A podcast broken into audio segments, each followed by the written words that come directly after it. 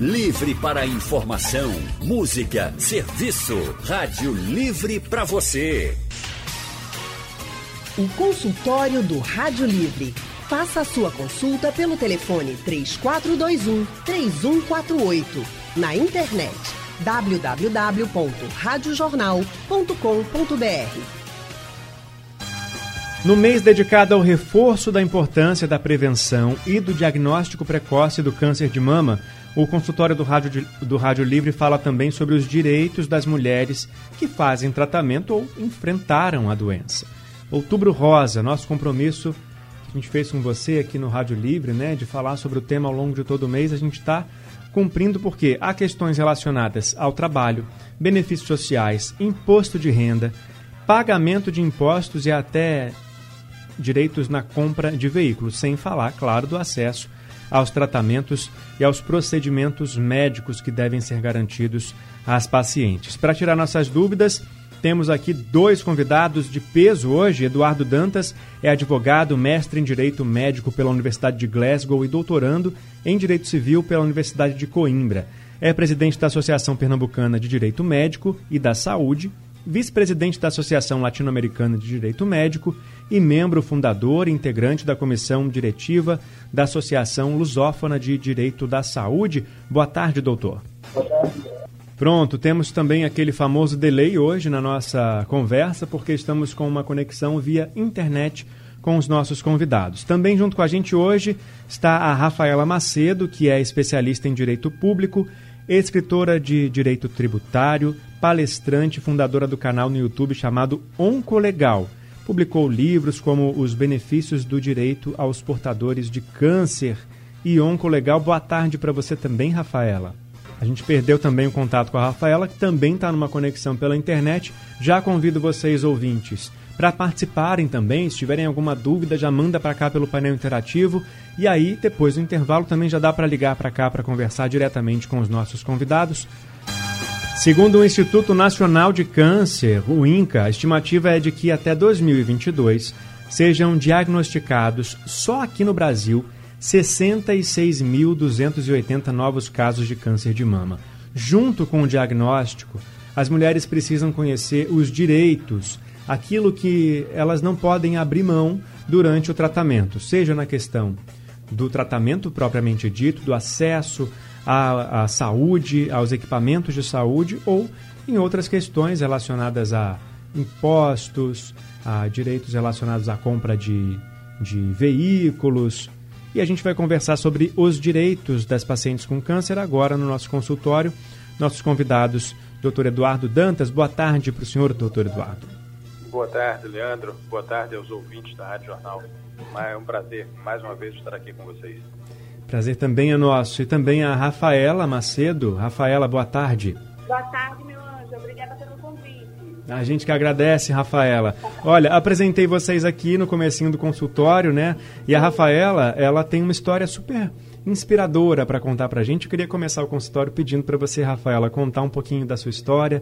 O que que fez você chegar onde você chegou agora, nesse, nessa sua posição? Gente, minha história é um pouquinho longa. Resume eu... pra gente, Rafaela. Vou resumir. é, eu cursava direito, né? E o pai de uma amiga adoeceu. Então, para ajudá-lo, eu fui voluntária do GAC, aqui em Aracaju, Sergipe, que é o Grupo de Apoio à Criança com Câncer. E quando eu era voluntária, eu percebi que muitas crianças lá não conheciam, a família não conhecia os direitos que tinham. Então, foi o meu projeto de conclusão de curso. Quando eu fiz o projeto, né, que transformei tempos depois em um livro, era o meu primeiro livro, para ajudar as pessoas que não conheciam seus direitos. E aí a gente, para estar tá toda organizada, né, mulher um pouco vaidosa, aí fui colocar silicone. Quando eu coloquei o silicone, eu não tinha nada. No outro mês, apareceu um nódulo na minha mama direita.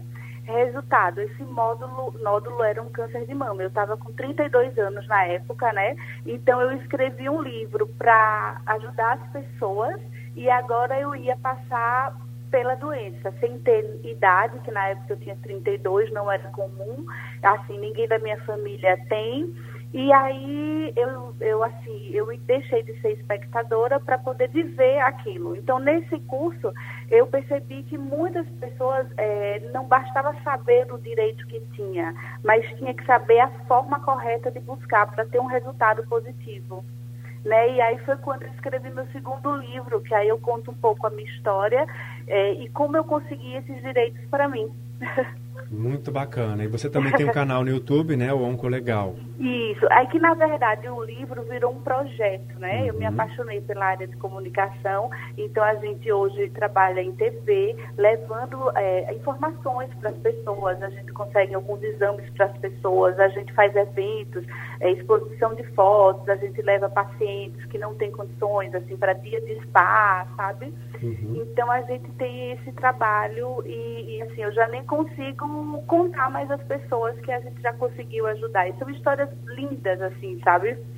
São, são histórias maravilhosas. É muito bom, né? Quando a informação consegue mudar a vida das pessoas. É isso que a gente também está fazendo aqui hoje. Eu pergunto para o doutor Eduardo sobre os direitos relacionados, primeiramente, ao tratamento. Né? A mulher recebe o diagnóstico de câncer de mama e ela precisa saber o que exatamente já para começar o tratamento, que direitos ela tem de acesso aos equipamentos de saúde.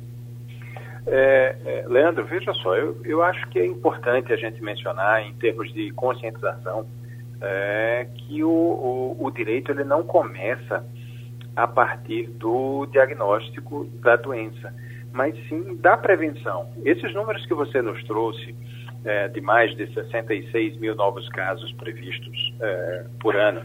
É um número importante. É, esse tipo de câncer é, é, o câncer de mama.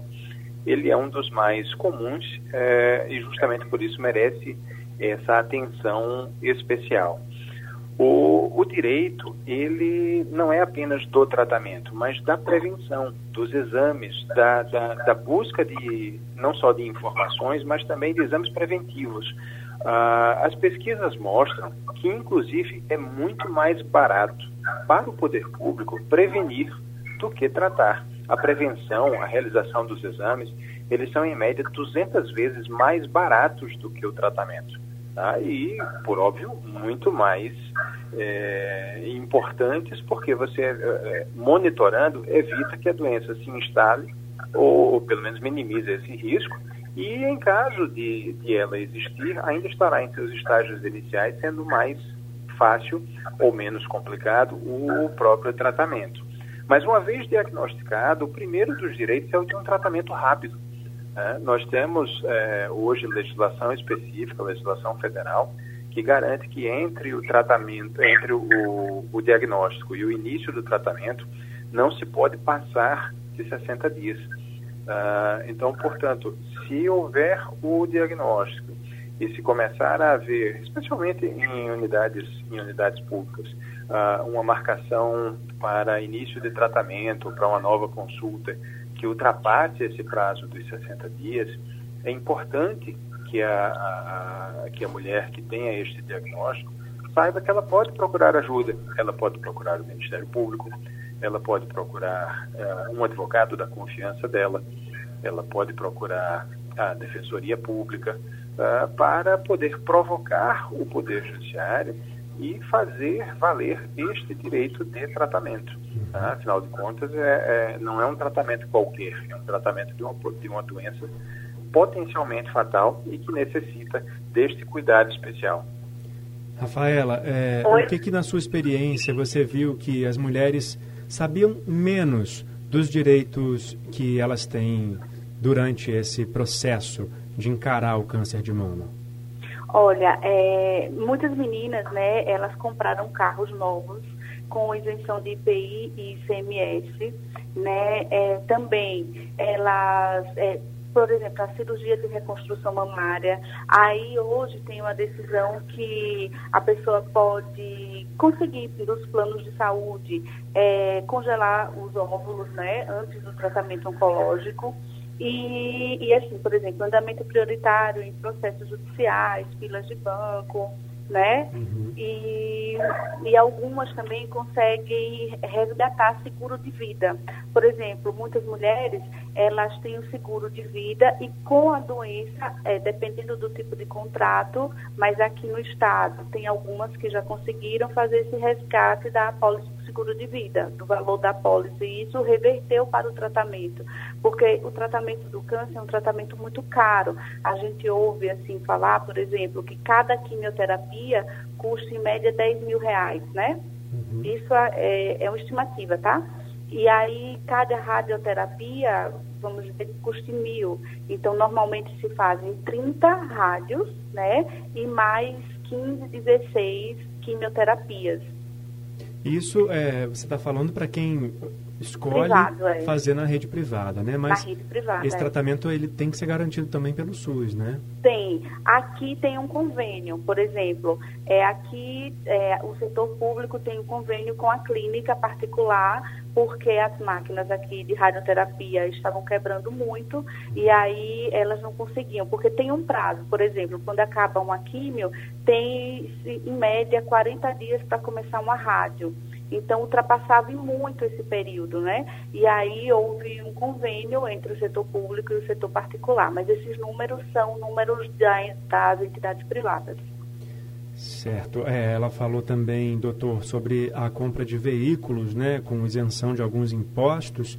É, queria perguntar para o senhor como é que as pessoas interessadas podem fazer uso desse direito. Tá, com relação a, especificamente à isenção do IPI, essa é uma das, a gente sabe que essa é uma das taxas que mais oneram os, os veículos no Brasil, né? Mas os pacientes com câncer, é, eles são isentos desse imposto na compra de um veículo novo, tá? Desde que eles apresentem algum tipo de, de limitação física que, que impeça a condução de imóveis comuns. E para isso, é preciso que, é, para obter esse benefício, é necessário providenciar não só os exames, mas também um laudo médico com a descrição da doença e procurar a, a Receita Federal. É possível não só a isenção do IPI, mas também isenção do, do IPVA, né, aquele imposto sobre a propriedade de veículos automotores. Uh, e essa regulação ela varia de, de estado para estado. A gente tem, Pernambuco concede essa, essa, esse benefício, Distrito Federal, Espírito Santo, Goiás, Minas Gerais, a Paraíba, o Paraná, uh, o Piauí, o Rio de Janeiro, o Rio Grande do Norte e do Sul também, uh, São Paulo concede essa, essa isenção de IPVA. Há na legislação também a previsão para isenção de imposto de renda, uh, no caso de, de pessoas que, que sejam diagnosticadas com câncer, e aí é preciso procurar o, o, órgão pagador da aposentadoria, ou seja, isenção de imposto de renda para aqueles que têm rendimentos de aposentadoria, e aí esses passam a ser isentos. Uh, também é possível a isenção uh, do transporte público gratuito, passa, pode passar a ser gratuito, dependendo da, da legislação municipal, da, da, da, da, prefeitura, da cidade onde cada um deles resida. Eh, estados onde exista rodízio de veículos, também é possível a isenção de, da participação no sistema de rodízio. Enfim, tudo. E, e qual é a razão disso? É, é, é, um benefício aleatório? Não, Leandro. É que, por exemplo, as pessoas que, que estão passando por, por um diagnóstico, por um tratamento de câncer, uh, precisam se locomover de uma maneira mais, mais direta e com, com, com o mínimo de de, de empecilhos possíveis. Uh, e é por isso que se levanta essa questão da isenção de participação em rodízio uh, e a possibilidade de transporte público gratuito. Tá? Essas são algumas das, das, das vantagens uh, ou, digamos, de benefícios possíveis. há ainda outros. Por exemplo, na legislação já é possível também a, a quitação do financiamento da, da casa própria a partir da, da, da doença, do, do, do, diagnóstico da doença. E aí é, é, é necessário procurar uh, o órgão que, que gere uh, o financiamento da, daquela pessoa, o financiamento que ela tem em seu nome, para que sejam encaminhados os documentos necessários para isso. Também é, dentre outros é, benefícios, é possível a gente mencionar o, a entrega de medicamentos de, de alto custo. Tá? é, e como já bem colocado também pela doutora Rafaela, o direito à cirurgia reconstrutiva mamária né, para toda, toda paciente que teve a mama retirada, seja de forma total ou parcialmente em função da sua, da sua doença. O SUS deve garantir o direito à cirurgia reconstrutiva é, mamária. Aqui em Pernambuco, o Hospital das Clínicas faz esse serviço. E das vezes que eu fui lá, eu fiquei, me chamou muita atenção o fato de as mulheres é, optarem por não fazer a reconstrução ou porque não tinham conhecimento, por opção mesmo, não queriam continuar é, no hospital para fazer esse procedimento que, de certa forma, também é invasivo. Rafaela, você conhece muitas mulheres que não conheciam esse direito, né, ou que optaram por não fazer por algum outro motivo da reconstrução da mama? Sim, sim. Conheço algumas, aqui também tem, mas conheci muitas no INCA, lá no Rio de Janeiro. Eu dei uma palestra lá no INCA e aí lá tem um grupo de apoio e muitas mulheres lá do grupo de apoio optaram por não fazer a cirurgia, né? E aí, talvez por medo, talvez justamente porque é, já virou a página da doença e não queria mexer novamente, né? Uhum. Mas isso mexe muito com a autoestima da mulher. Então, é, é, é, por escolha, né? Na verdade, ela sabe que tem o um direito garantido, ela sabe que pode ir, mas às vezes ela escolhe não ir, sabe? Uhum. Mas eu conheço algumas. É, e é importante saber do direito, né? Se a mulher vai querer ou não fazer, aí é, é uma outra... escolha escolha, exatamente. É. Então, assim, lá no INCA, por exemplo, o que eu percebi que eles têm apenas pou, eh, alguns poucos grupos de apoio. Aqui em Aracaju, Salvador, Pernambuco, eu conheço Paulinha, daí que a gente já deu uma palestra junto aqui na UNIT, em Aracaju, e, e assim, aqui, por exemplo, existem muitos grupos de apoio. Então, a gente conversa muito, um auxilia o outro, né? E, e assim, a gente, por exemplo, a mulher quer usar um cabelo, aí a gente consegue o cabelo, sabe? Então, esse grupo de apoio é muito importante antes, durante e depois do tratamento, porque quando acaba o tratamento, de certa forma, a mulher quer se recolocar no mercado de trabalho, né? E ela sofre um pouco com isso também. É, a gente falou do carro, né? Existe a isenção Sim. do imposto e existe porque, em alguns casos, o carro tem que ser adaptado, né? Quando a mulher faz a, retirada da mama. Por que, que isso acontece, Rafaela? Explica um pouquinho para gente. Então, na verdade, é, não é o câncer de mama que dá o direito a, a ela conseguir a isenção do IPI e do ICMS. É porque o câncer, muitas vezes, deixa uma, uma sequela de deficiência física. Então, aí ela precisa mudar a carteira de motorista e ela vai no Detran para alterar e colocar os códigos da deficiência física. Por exemplo, muitas mulheres, quando tiram só o quadrante, é muito difícil ela conseguir essa isenção. Aí, quando ela já tira os gânglios axilares e, o, e perde a mobilidade do braço, ela é incluída como deficiente física. Aí ela consegue a isenção do, do IPI e do ICMS. Em alguns estados, é de, ela consegue renovar essa isenção de dois anos, em outros com quatro. Aqui em Aracaju são dois, São Paulo, por exemplo, são quatro anos. E aí, aqui houve um boom, né, na verdade, porque muitas pessoas não conheciam esses direitos na aquisição de compra de carros novos, né, e quando a gente começou a bater muito nessa tecla, a, as vendas aumentaram. Então, são carros que é até 70 mil reais, geralmente eles colocam 69,999, sabe? Uhum. Mas um carro nesse valor, ele cai para 54 mil.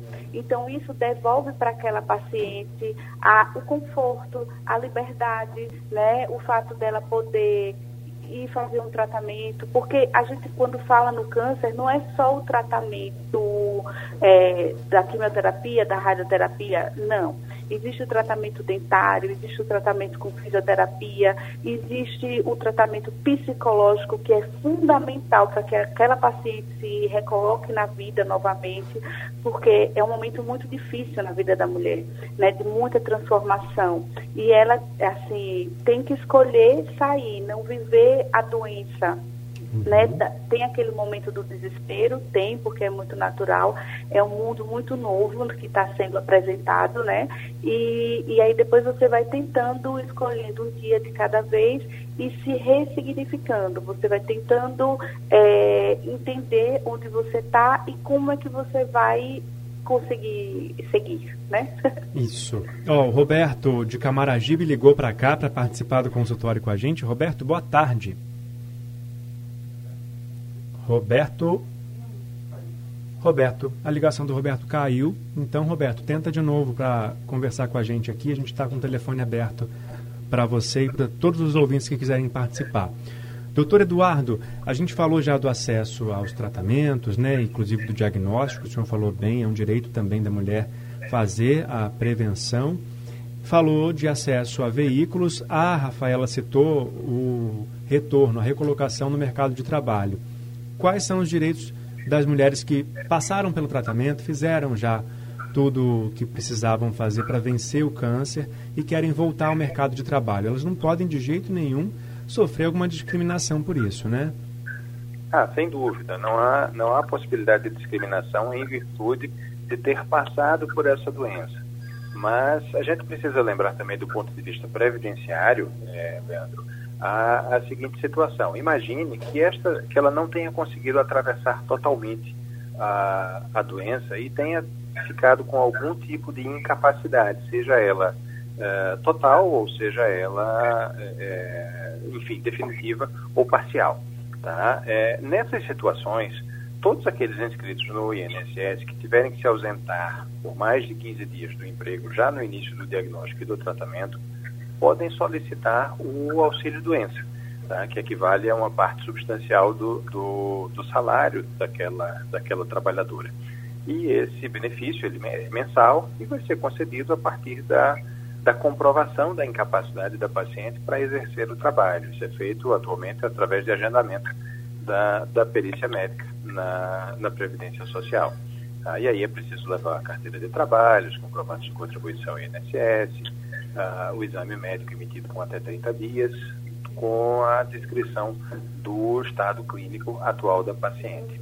No caso de a perícia do INSS considerar uma incapacidade, aí, uh, voltando, nesse caso ela teria direito ao auxílio-doença. Uh, no caso de o INSS considerar a incapacidade pelo trabalho definitiva em função dessa doença, ela vai ter o direito à aposentadoria por invalidez. Tá?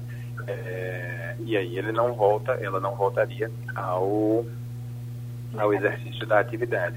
E se for é, é, comprovado que ela precisa de uma assistência permanente de, de um profissional, de alguém para acompanhá-la nas, na, nas atividades básicas de cuidado é, do dia a dia, o valor do, do benefício da aposentadoria pra, por invalidez, ele pode ser aumentado em até é, 25%.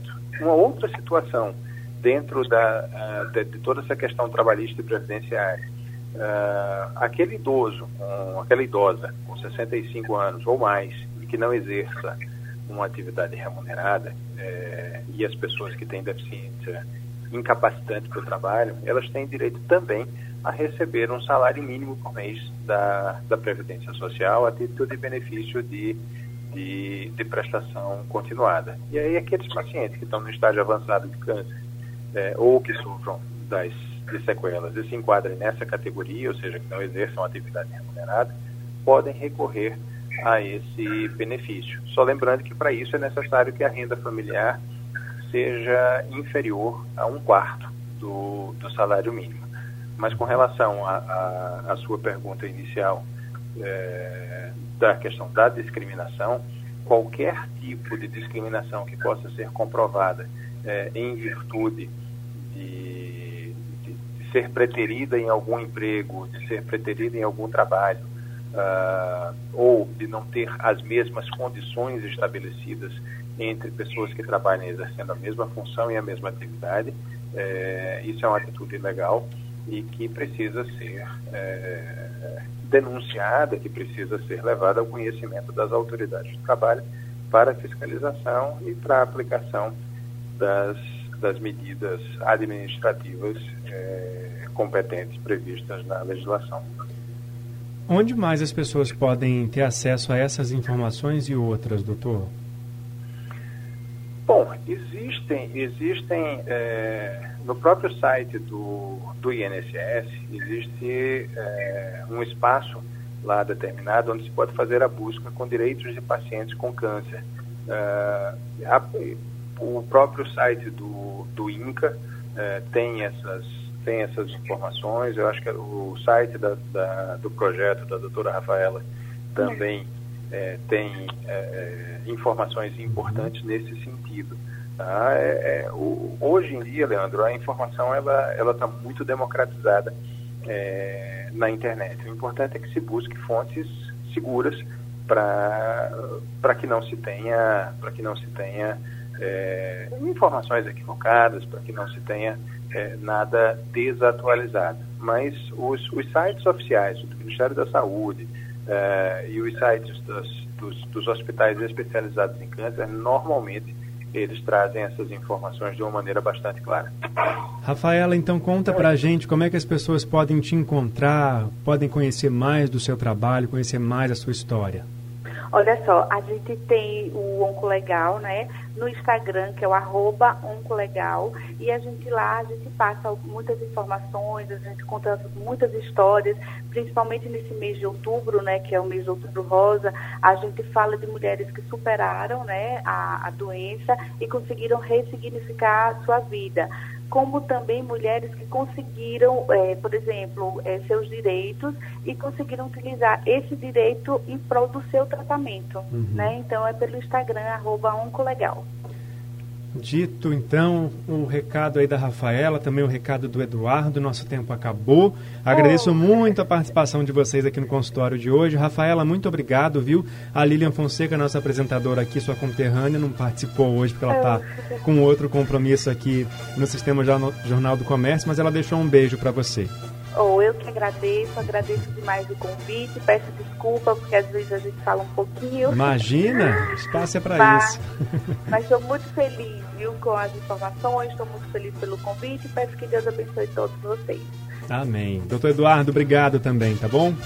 Leandro, muito obrigado também pela oportunidade e é, é, é muito importante a gente levar esse tipo de informação para a população. Isso aí, gente. Se vocês quiserem né, ouvir de novo, perdeu alguma parte, quer compartilhar informação com os amigos, não tem problema. Daqui a pouco o nosso consultório do Rádio Livre está disponível no site da Rádio Jornal e também nos aplicativos de podcast. O Rádio Livre fica por aqui. Amanhã a gente está de volta às duas da tarde, eu e Lilian Fonseca, com muita informação e prestação de serviço para vocês. A produção do Rádio Livre é de Gabriela Bento, no site da Rádio Jornal, Isis Lima e Yuri Neri Trabalhos técnicos de Edilson Lima, Miguel Bezerra, Eudes Soares e Big Alves. Editora executiva de Ana Moura e a direção de jornalismo é de Mônica Carvalho. Sugestão ou comentário sobre o programa que você acaba de ouvir, envie para o e-mail ouvinte@radiojornal.com.br ou para o endereço Rua do Lima 250, Santo Amaro, Recife, Pernambuco.